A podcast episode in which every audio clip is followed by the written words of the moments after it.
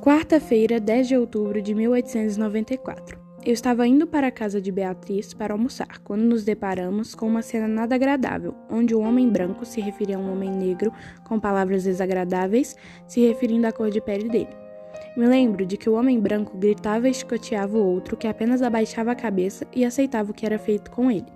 Quando o agressor foi embora, eu e Beatriz nos aproximamos do homem que se apresentou como José Ricardo e disse que teria sofrido agressão por pedir alimento para sua família. E disse que o homem tinha lhe dito de que se ele quisesse e merecesse os alimentos, trabalharia para ter, e começou a agredi-lo. Eu e Beatriz o oferecemos almoço para ele levar para sua família, após falarmos com a mãe dela, e depois fomos almoçar. Logo à noite, quando me deitei para dormir, não consegui acreditar em como o mundo ainda poderia ser cruel, mesmo com pessoas que não buscam o mal de ninguém.